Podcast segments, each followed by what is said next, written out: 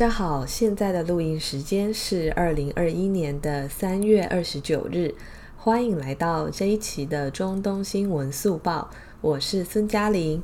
好，那今天呢，同样帮大家准备了四条的中东新闻哦。那首先第一条呢，来看到高加索这边，呃，其实高加索严格来说在地理上不算中东哦，但是呢，呃，在某一些呃，地理的这个划分里面，它会被划在大中东的这个区域内哦。因为高加索这边以前其实在很大程度上受呃土耳其跟伊朗这两大帝国的影响哦，所以呢，在某一些呃论述，它会被视为中东的一部分。但是呢，现在这个区域基本上就呃独立被划分出来当高加索这一块。但是呢，因为今天要讲的这个新闻，我们节目之前有做专题讲过，所以呢，呃，就还是跟大家介绍一下它最新的发展。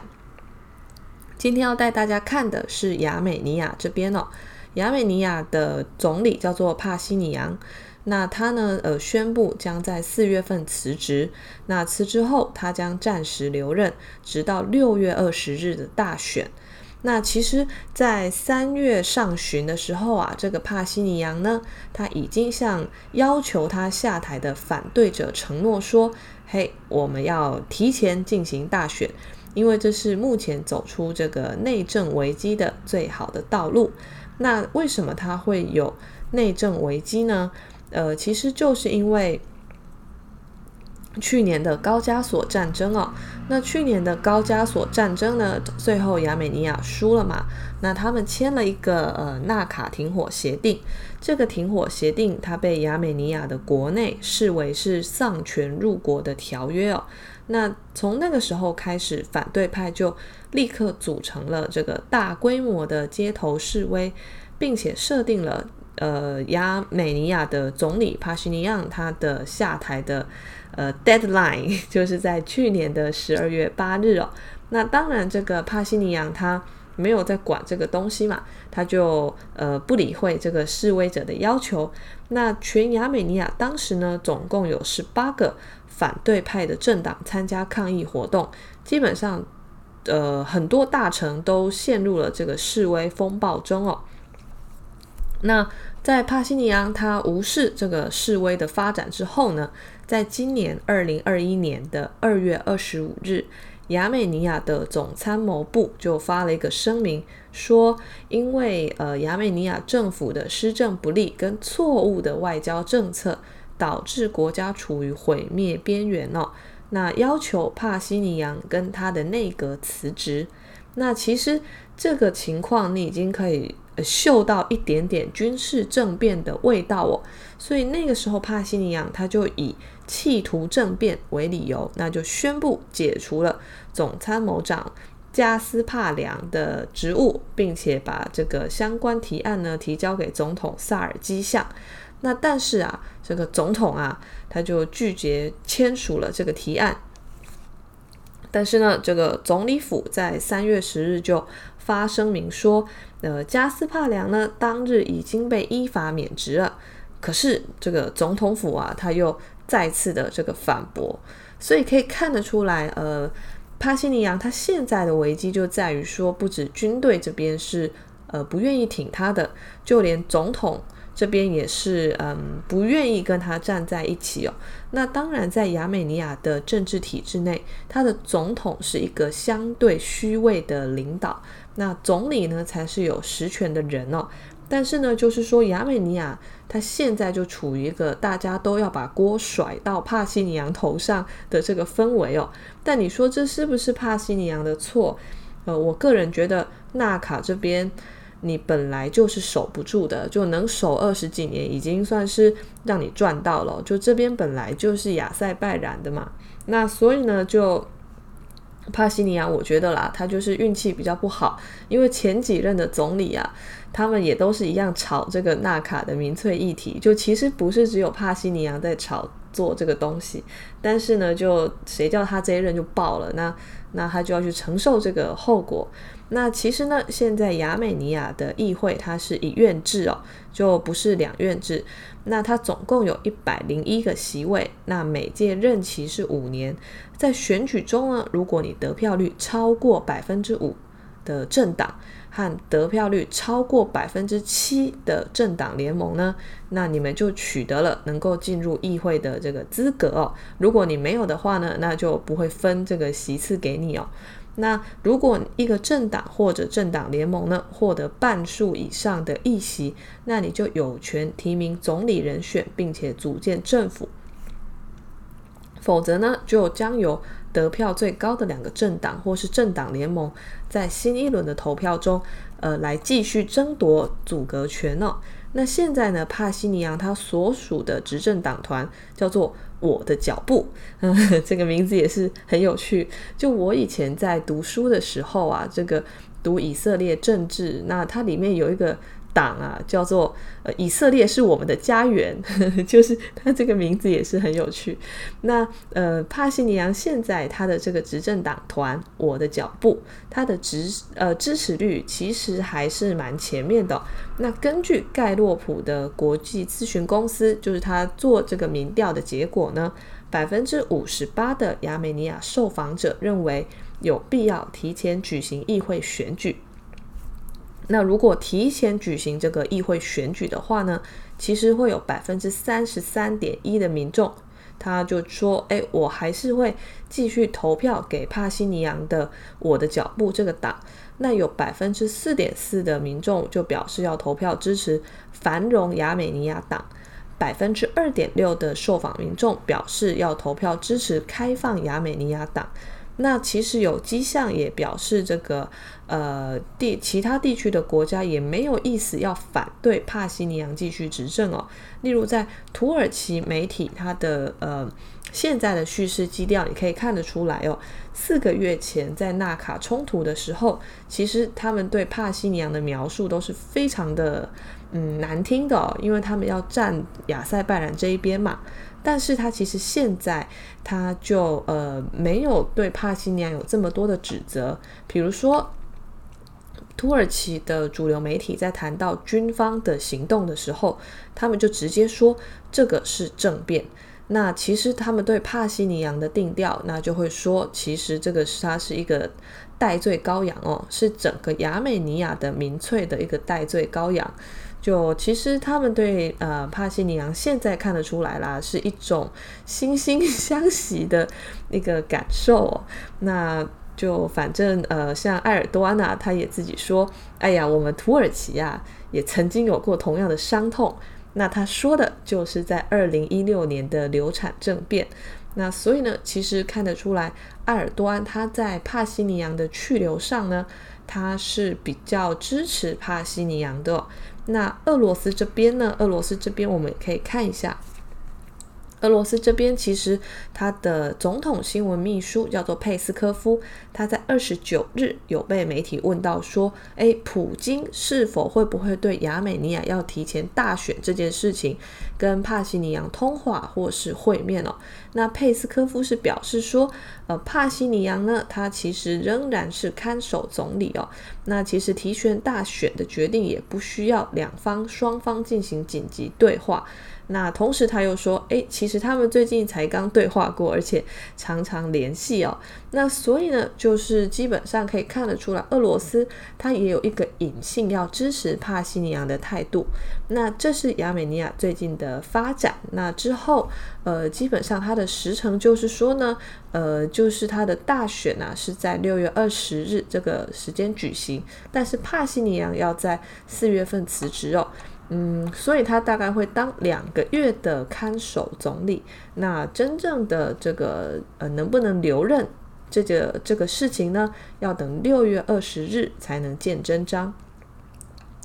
好，那下一个新闻呢，我们来看到中国在中东这边的一些发展。那首先就是说，其实中国在二十六日，他签这个呃，跟伊朗的。呃，二十五年全面合作计划，这个其实有去让很多媒体惊讶到了，因为事前没有任何消息说，诶，这次去是要签这个东西哦。所以消息释出之后呢，基本上很多的外国媒体做出了反应。那日本这边。这个朝日新闻就是阿萨希新闻，它也出了一个报道。那它里面就反映出来，他们是怎么看中国这一次的呃中东行哦，就是王毅从三月二十四日到三月三十日对中东六国进行的访问。那其实这篇报道它就是讲了说，三月二十四日的时候，王毅他首站是去访问沙乌地。那沙乌地呢，基本上他是跟外交大臣费萨尔跟王储穆罕默德举行会谈。我们其实可以看得出来，基本上现在沙乌地的国政已经是由王储在掌控哦。呃，他们的国王就呃萨勒曼的爸爸呢，其实呃现在是比较不管事的状态哦，但是就还没有退位。那王储呢，就是嗯太子监国这样的感觉。那王毅呢，基本上他受到了沙乌地这边的欢迎哦。呃，像是这个王储，他就直接说，嗯，沙乌地呢坚定的支持中方在涉疆与涉港问题上的正当立场。那同时，这个呃日本媒体分析啊，沙乌地的石油战略也会让中沙两国越走越近哦。因为呃，其实沙乌地的国有石油公司叫做沙乌地阿美公司呢，它其实最近有一个呃演讲啊，那就是说呃，它的呃首席执行官叫阿明纳塞尔，他有说在未来的五十年甚至更长时间内，要确保中国的能源安全作为该公司的最高优先事项。就其实可以看得出来，在能源的领域上。中沙两国可能会有呃更多更深入的合作机会。那另外这篇阿萨希新闻的报道还讲到说，王毅在二十五日的时候访问了土耳其，那跟这个土耳其的外长叫做恰武什奥卢举行会谈。呃，报道是这样讲的，就是说，嗯，因为二零一八年土耳其受到美国的经济制裁，那经济陷入了困境。通货膨胀呢，对民众的生活造成严重打击，所以土耳其不得不依赖跟中国的经济合作。另外，在新冠疫情的防控对策上，其实土耳其它也非常依赖中国的科兴公司生产的疫苗哦。那最后，当然就是呃，大家最关注的就是王毅在二十六日跟二十七日对伊朗的访问。那访问除了签这个东西之外呢，呃，日本媒体还注意到，王毅在访问中东前夕，有跟美国的国务卿布林肯，还有俄罗斯外长拉夫罗夫分别会谈。那其实会谈中都有讨论到伊朗的核问题哦。日本觉得中国似乎想要透过当调解人这件事情，来向美国和伊朗显示自身的影响力哦。那这是日本的分析。另外呢，今天其实三月二十九日，中国外交部也有一个例行的记者会。那发言人就是赵立坚。呃，有记者提问说，能不能让呃赵立坚讲一下，介绍一下呃中国跟伊朗的全面合作计划的相关情况？那赵立坚这边是表示呢，诶，这个东西啊，是二零一六年一月的时候就已经建立了全面的。战略伙伴关系就有发过联合声明，说双方要同意达成一份全面合作计划。那只是说呢，呃，过了五年才签署。那其实呢，呃，赵立坚的说法是，这个计划的重点啊，是挖掘中伊两国在经济跟人文领域的合作潜力，那规划长远合作的前景跟路径。其实现在还没有什么量化的具体合约或指标，那也不针对任何第三方，所以可以看得出来，目前呃，像中伊两国，我觉得都相对低调，就没有一国释出呃完整的一些规划的呃东西在里面哦，所以其实去年 BBC 他自己爆料的那一份文件，说是伊朗外交部流出来的，说诶，中国即将在伊朗驻军啊，那中国即将呃就是可能就是说要想办法的从伊朗掏一堆石油，那以后是不是石油改人民币结算？这个其实你从现在两国的反应看起来，就 BBC 那个时候的用意跟心态啊，就是唯恐天下不乱。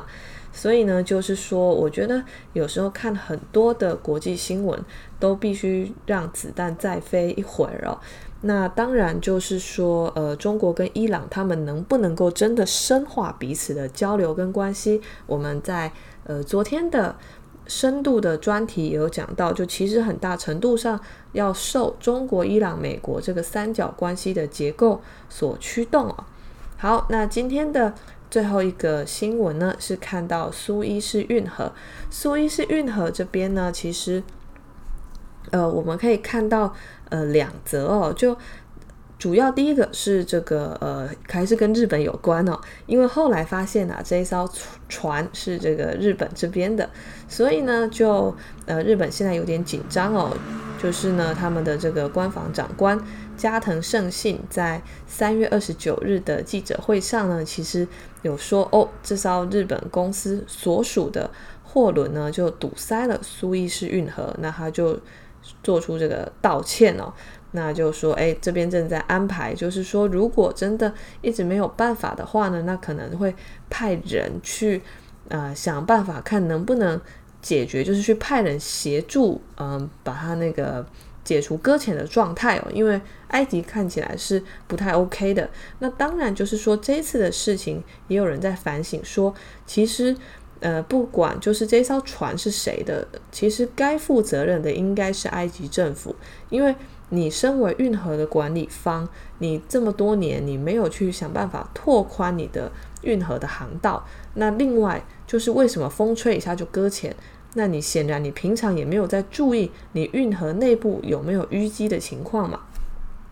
所以这个也是大家对这件事情的反省。那最后一个部分是看到这个俄罗斯他怎么看苏伊士运河的堵塞，跟他怎么论述这件事情哦。呃，其实呢，俄罗斯能源部在三月二十九日的时候就表示，